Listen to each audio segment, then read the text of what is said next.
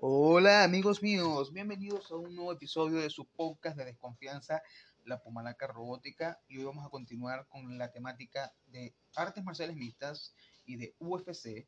Como ya saben, tenemos unos episodios analizando los pay-per-views del año 2021, uno de los mejores años de la historia de las artes marciales mixtas, si no el mejor. Eh, y ahora vamos a analizar eh, esas peleas que se vienen en 2022 las oficiales ya y las que todavía se están rumorando.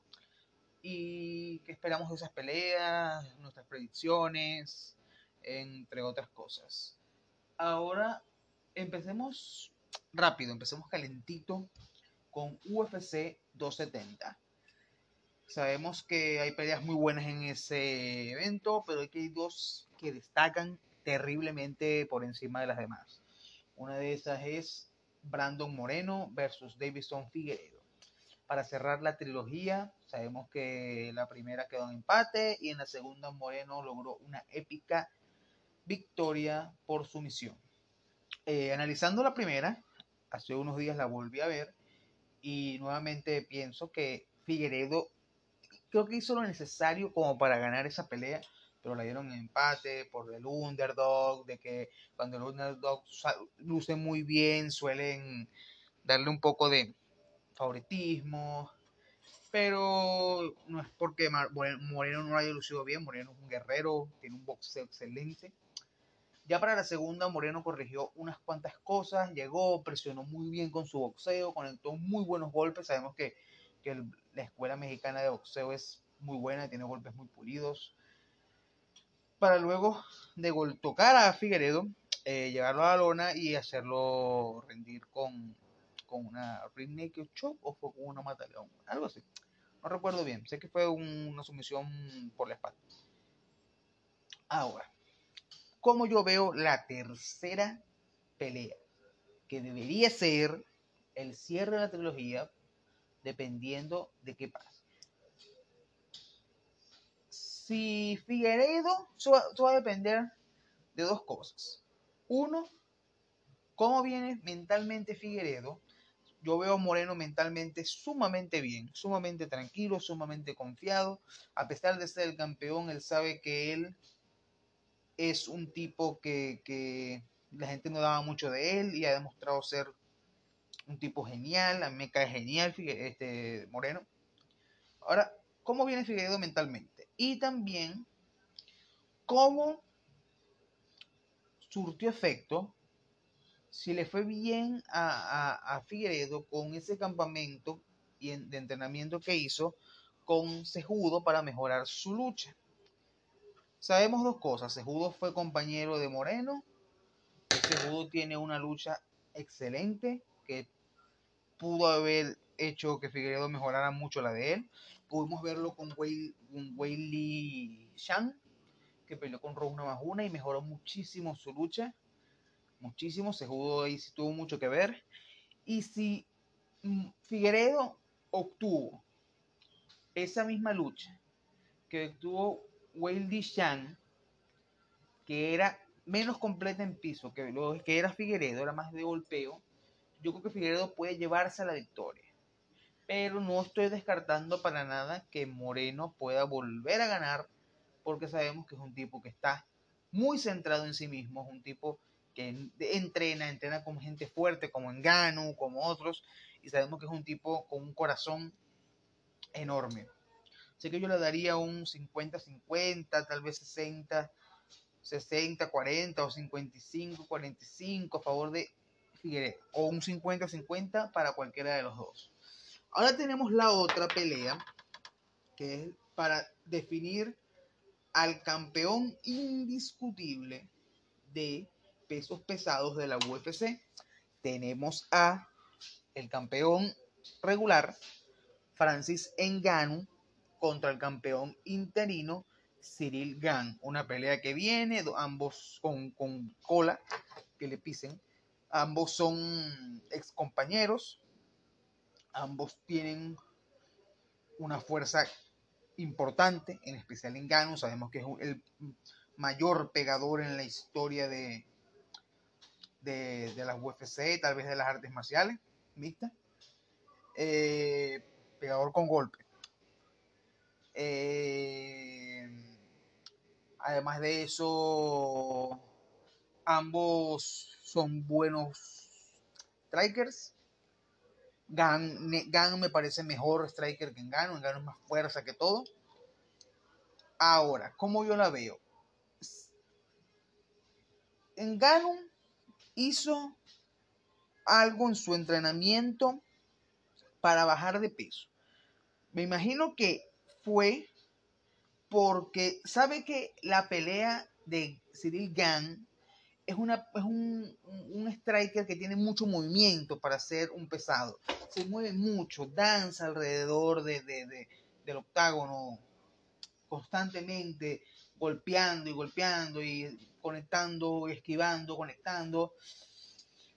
Y me imagino que Francis quiere tener un buen cardio, quiere tener, estar más atlético, pero no tan pesado, para poder seguir ese paso y no solamente depender de su gran golpeo, de que, porque como sabemos, estos hombres ya han entrenado antes. Tal vez Francis sabe que Cyril Gann le aguanta la pegada, porque ya han peleado antes. Tal vez eh, Francis sabe eso. Cyril Gann tal vez lo sabe también. Ambos tienen un respeto enorme. Pero sabemos que vienen unas polémicas, unas cosas. Ya ambos explicaron, ya ambos hablaron. Pero bueno. Lo que sabemos es que va a ser una pelea electrizante. Una pelea electrizante.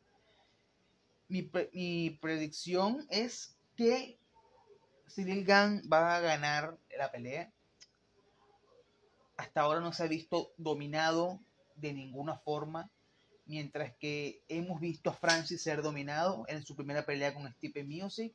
También hemos visto a Francis que cuando las peleas se alargan no le va para nada bien, como su pelea con Derrick Lewis, que fue una pelea gordísima, pero que Lewis conectó mejores golpes. Eh, claro, porque ambos estaban cuidando de la mano del otro. Eh, ¿Qué podemos decir al respecto? Eh, yo creo que Gan es más completo, tiene un, golpeo más pulido, también puede llevarlo al piso, puede cansar a, Francis, cuyo pérdida de peso, como le puede salir bien, le puede salir sumamente mal, porque, porque este Gan puede llevarlo al piso, a pesar de que sabemos que, que que Francis, cuando peleó con Stipe, la gran cantidad de peso, músculo que tenía, lo ayudó mucho a no ser llevado al piso como en la primera pelea por Stipe. Y eso contra Gan, que viene pesado también, que viene en una buena condición física, que viene comiéndose al mundo, puede ser fatal. Puede ser fatal, puede ser fatal para Engano. Claro, no puedo descartar que venga Francis y conecte una buena mano y mande a Cyril a dormir. Eso puede pasar. Yo daría la pelea un 60, un 70-30 a favor de Cyril Gang, 60-40 a favor de Cyril Gang. Pero sabemos que Francis con una mano manda a todo el mundo a dormir. Eh, otras peleas que han sonado. Vamos a irnos de una vez a todo eso que se llama la división de los ligeros. Para salir de eso. Por ahí suenan muchas peleas. Suena la pelea Benil Yayus. Bueno, no, esta está confirmada. La pelea Benil Yayus con Ilan Mankaev. Eh, ambos son buenos este, grapplings. Eh, también tiene una resistencia bastante buena pero creo que esa pelea se la voy a dar a el Minikabit, a Islam Mankaed. Sabemos que su estilo es bastante parecido al de, al de Khabib, pero que tiene un striker, un striking un poquito mejor. Eh, creo que va a ganarle a Benel Dariush. Luego suena Justin Gaggi contra Charles Oliveira, la cual es una pelea sumamente interesante, sumamente buena. Eh, yo creo que Gaji podría ganar a Oliveira, pero que Oliveira también podría ganarle tranquilamente a Gaji. Tiene bastante. Oliveira tiene una resistencia buena, se come en las, primeras dos peleas en las que ganó el título y su primera defensa, se comió palizas de primer round contra Michael Chandler y contra Dustin Poirier para luego noquear a Chandler con un golpe, una muy buena mano y someter a Poirier con una Rig Naked Choke parado. Es algo impresionante. Este, Oliveira es un tipo muy resistente, tiene, tiene el mejor piso tal vez de la historia, con permiso de, Terror Gracie. Eh, no sé, ¿qué les puedo decir? Para mí me parece brutal Oliveira. Y yo creo que si Chandler, si Chandler no, si Gadji no lo noquea en el primer round, Oliveira seguramente puede llevarse una sumisión o hasta decisión. Oliveira es muy fuerte. Ahora, si la pelea esa no se da, se da es Oliveira, McGregor, esta es una pelea diferente. porque Sabemos que McGregor es una porquería en el piso, no tiene nada de piso. McGregor lo deja al piso y seguramente perderá. Pero tiene una mano privilegiada, tiene un golpeo muy bueno, tal vez de los mejores en la historia de UFC. Su zurda es impecable y Oliveira recibe muchos golpes en el primer round, muchos golpes. Y yo creo que, si Oliveira no se cuida y lleva desde el primer round, desde el primer round a, Gregor a, la lona y lo controla ahí, McGregor lo puede noquear. Sinceramente, actualmente Oliveira es mucho mejor que McGregor en general, pero el golpeo de McGregor es brutal, tiene un gol, una de las pegadas más fuertes. Y no solamente eso, Oliveira recibe golpes. Y si ese golpe le llega, yo creo que lo puede noquear. Así que en la de Galli Oliveira yo me iría por un 60-40 para Oliveira. Y en la otra también me iría por un 60-40 para Oliveira, pero con ese asterisquito bien marcado de que si Conor no este, lo conecta, puede irse para el piso, o sea, le pueden dar knockout. Pero si Oliveira es inteligente y lleva a McGregor directamente al piso, la pelea también puede acabarse rápido para Conor. Ahora, vámonos con... Ah, también suena por ahí eh, Dustin Poirier con, contra Nate Díaz. Suena McGregor contra Tony Ferguson. Nate Díaz contra Tony Ferguson. Suenan un montón de peleadores entre sí. Que de verdad que no sé. No sé que Ferguson y McGregor lo veo. o sea, McGregor sigue siendo relevante por lo que vende y porque sabemos que tiene una mano. Que bueno. Ferguson mm, mm, viene mal. Viene de perder tres seguidas. Claro, una con, con, con una con Oliveira y una con Benítez No son tipos para nada malos. Uno es campeón, uno es contendiente campeón y el otro es tercero, cuarto en el, en el, ranking. Y Nate Díaz, bueno, todo el mundo sabe lo que yo opino de Nate Díaz, o si no lo saben, pronto lo sabrán porque voy a hacer un, un, episodio hablando al respecto de Díaz y de otros peleadores, pero bueno. Eh, vámonos con la división de peso medio, donde nos encontramos a Israel Ansaya contra Whitaker 2, en el cual, sinceramente, yo creo que Ansaya va a volver a ganar más que todo porque Whitaker no creo que vaya a querer llevar la pelea al piso, que digamos que para mí es la mayor debilidad de, de Ansaya, porque eh, sabemos que Ansaya es uno de los mejores boxeadores y strikers de, de, la UFC en la actualidad, y que su piso no es súper pulido, pero tiene un, una defensa de, de ritmo bastante buena. Así que, ¿qué les puedo decir? Para mí, vuelve a ganar a Ensaya hasta que se hasta que decida subir de nuevo a pelear con el semipesado o hasta que llegue alguien que quiera ir a pelear con él y llevarlo al piso de verdad, que pueda lograr llevarlo al piso y dominarlo en el piso, como lo hizo Black Sophie. Ahora, yéndonos a la división de semipesado, viene la pelea Raki contra Black Sophie. No me voy a dar muchas, creo que Black Sophie va a ganar. Esa pelea con esa pelea se va a mantener arriba, seguramente, y Black Sophie tiene una pegada bestial. Creo que va a noquear a Rakic si, si, si, si la pelea se mantiene arriba. Lo más que creo que puede suceder. Ya la pelea que puede venir, que es Giri Prochaska contra, contra Glover Teixeira. Creo que Giri tiene todas las de ganar. Teixeira cumplió su sueño de ser campeón.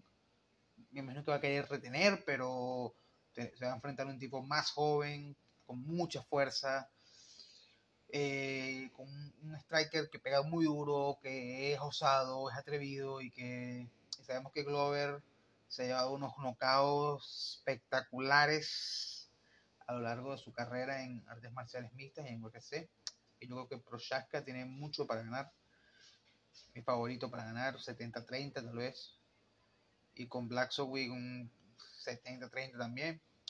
A Ensaya le pongo hasta 90, 90, 10, 80, 10 a favor de Por lo que dije, Whitaker se lució contra Gastelum, pero es que arriba no le va a poder ganar. Arriba no le va a poder ganar a, a, a, a Ensaya. Pues espero equivocarme, pero no creo. Este, otras peleas que tengamos en las divisiones, tenemos la, vamos a tener la revancha eh, Juliana Peña contra Amanda Nunes, que seguramente Nunes va a salir a arrollar a Juliana Peña, a pesar de que ella es mi compatriota. Mayor obsec en la historia de UFC, mayor sorpresa, pero creo que si Nunes se concentra más de lo que estaba, seguramente va a pasarle por encima. Espero que no. Me gustaría ganar a Juliana Peña, pero creo que Nunes va a dar la sorpresa. La sorpresa no, va a hacer lo que debería hacer. Este en las otras divisiones femeninas no veo a nadie retando a Núñez, eh, a Núñez en, en 145, 145 es pluma, creo. No lo veo a nadie, a menos que traigan a Harrison o vuelvan a traer a Cyborg. Nadie, no veo a nadie venciendo a Chechenko, para nada. Ahorita no veo a nadie que se acerque a vencer a, a Valentina Chechenko. Y en la división de robos nada más una, podría venirse nada más una Joana 3, ¿qué sería? O no sé, con Carla Esparza tal vez. Hay tela que cortar ahí.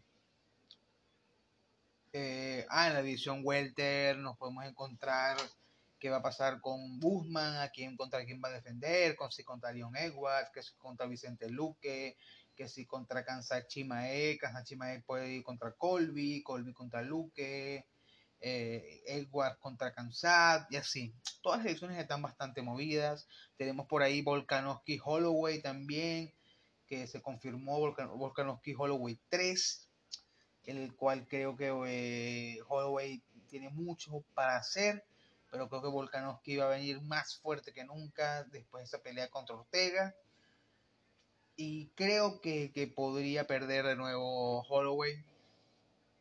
Creo que también se la, creo que se la volvería a dar a, a, a, Volkanovski.